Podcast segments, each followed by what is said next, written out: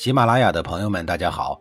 告诉大家一个好消息，除了音频以外，我最近开始以视频的方式为大家讲历史，内容也不再局限于中国古代史，而是涵盖人文、社会、西方历史等等，还包括对一些经典童话人物、历史人物进行全新解读。欢迎大家在微信视频号里搜索“志明侃历史”，同志的志，光明的明，调侃的侃，历史故事的历史，我在视频里等你。上一集里，我说到了郑庄公在占据优势的时候鸣金收兵了，因为他知道射伤天子是一个不好收场的事儿。这个呀，和儿子把老爸给打残废了有相似之处。可是不懂风情的猛将祝丹哪能够想到这些忌讳之事儿啊？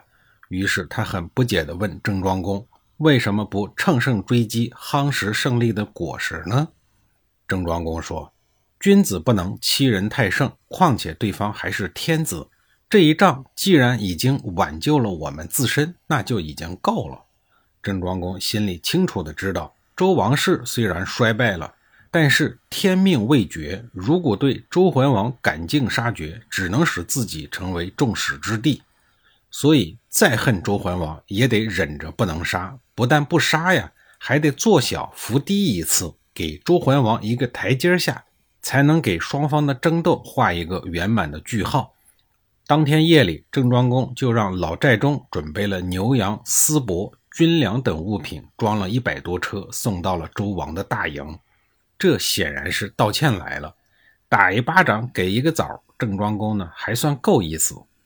值得一说的是，之前跑到周王室的都城收割王室稻谷的，正是这个寨众。可以想象啊，周桓王见到这个人前来，想死的心估计也是有了。寨仲这个老官油子进了周桓王的大帐，二话不说就跪下了磕头，行了一个大礼。他趴在地上，文绉绉地说道：“鄙国君臣不忍社稷陨落，勒兵自卫，不料冒犯王躯。”总之啊，说了一大堆道歉的话，而且呢，他的道歉词还让人感觉十分的谦逊低调，诚意十足。可是受了箭伤的周桓王正心里头窝火呢，懒得搭理这个有礼貌的家伙。站在一边的郭公林父代回答说：“郑武生既已知罪，那就算了吧。”周桓王心里想：你们这回送来的这些个贡物，还不都是寡人兵败时丢下的吗？你这不是拿老王的拳头打老王的眼吗？可是这话说不出口啊，太丢人了。向我射箭的那个家伙呢？朱桓王转移了话题，他对凶手表示了关心。寨众面不改色地说了一句瞎话：“哦，那个不长眼的家伙呀，已经被我军勒令自杀了。”周桓王满意的点了点头，说：“啊，这还差不多。这一次，周桓王虽然大败亏输，物质上、身体上、精神上都遭受了重创，但是回国以后呢？”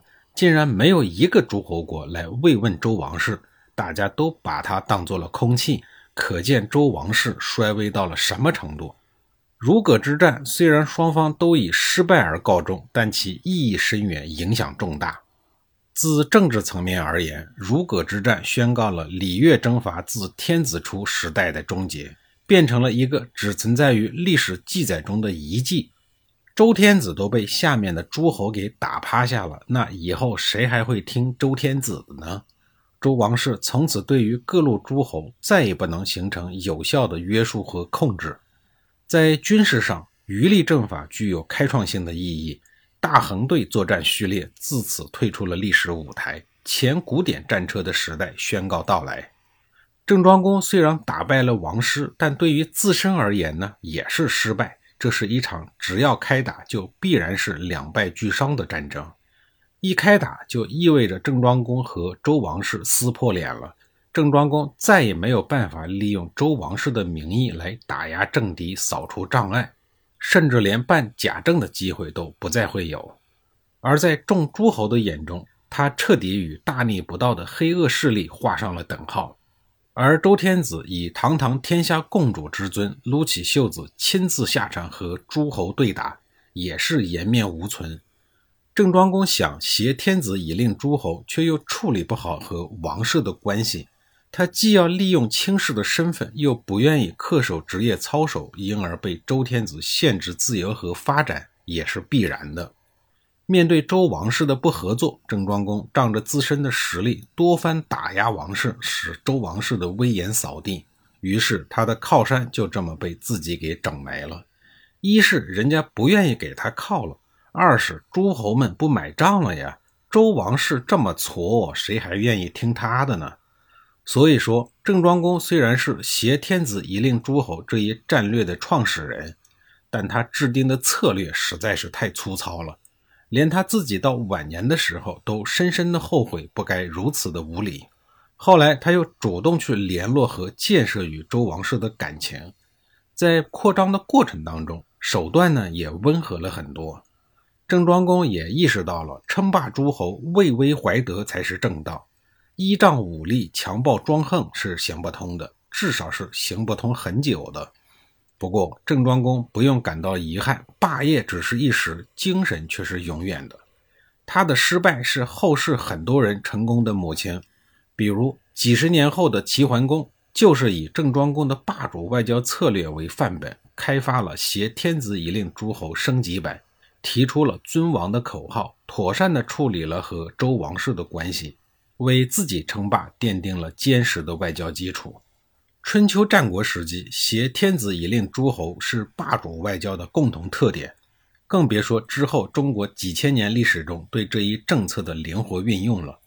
郑庄公应该是骄傲的，他真的很了不起。如葛之战的另外一个收获是郑国在国际上取得了巨大的声威，一时间郑国成为了当时中原最强盛的诸侯国。等到了公元前七零幺年。郑庄公和齐、魏、宋等大国诸侯结盟的时候，郑庄公已然是中原的诸侯霸主。这一时期，地处于周王朝边缘地带的秦国、晋国、楚国等边缘大国正处于向外扩张、艰苦创业之时，无暇他顾，当然也没有办法向内扩张，好的地盘都有主了。因此，春秋早期历史的主角绝对属于中原国家。晋国与王室同姓，形象上还要好一些。秦国、楚国与蛮夷杂处又是异姓，虽然正是封建，但也被中原国家视同蛮夷，很是看不起。仗打完了，甭管是胜仗还是败仗，总要对战场上浴血奋战的将士们有所表示。这一次，郑庄公十分的大方，众多将领都获得了丰厚的赏赐。然而，一剑定乾坤的祝丹本以为能够获得头功，可是到了封赏的时候，却两手空空。面对眼巴巴的祝丹，郑庄公实在是于心不忍，就开导他说：“摄天子是十分忤逆的事情，我要是再给你功勋，世人会怎么议论我呢？所以呀，这件事以后咱们就别提了，好吧？我也不追究你以下犯上的错误了。”通过这件事情可以看得出，郑庄公和祝丹对这场战争的真正目的有着理解上的巨大不同。先说剑术高超的祝丹，他是一名忠诚的、纯粹的武人。他的思维很简单，打仗就要把对方往死了打，不打死对方，难道要等着对方打死自己吗？所以哪一个重要就打哪一个，哪一个冒头就打哪一个，这有什么错误呀？他可不懂政治家们那些弯弯绕的花肠子，也不懂春秋时代那些战争的潜规则。在春秋时代，战争是有一些约定成俗的规矩的，比方说轻易不杀贵族，误杀的非杀不可的不算啊。比如说避让王师，比如说不可冒犯天威，这些潜规则都是在维护贵族阶层的特权和君权神授的摸约共俗。而祝丹纯粹的就像一张白纸，战争潜规则，别说他从来没有听说过，即便听说过，也多半不会当回事儿的。对于一个纯粹的武人来讲，在战争的血与火面前，所有的生命都是脆弱的，天子掉了脑袋也得死，唯胸中大武者方能驰骋。因此，也只有这种纯粹的人才能干出射杀天子这种举世皆惊的大事儿。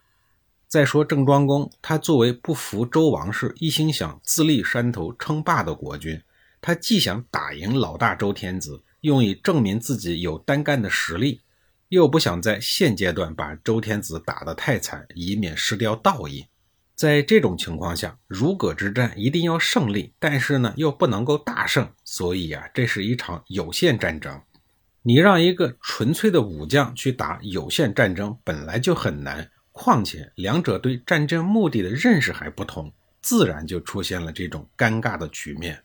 现在祝丹一剑差点把周天子搞死，如葛之战成了前所未有的大胜利，却也完全破坏了郑庄公的政治意图。这就让郑庄公很尴尬了。应该这么说，祝丹是一等一的赤诚武人，却不是一个合格的好下属。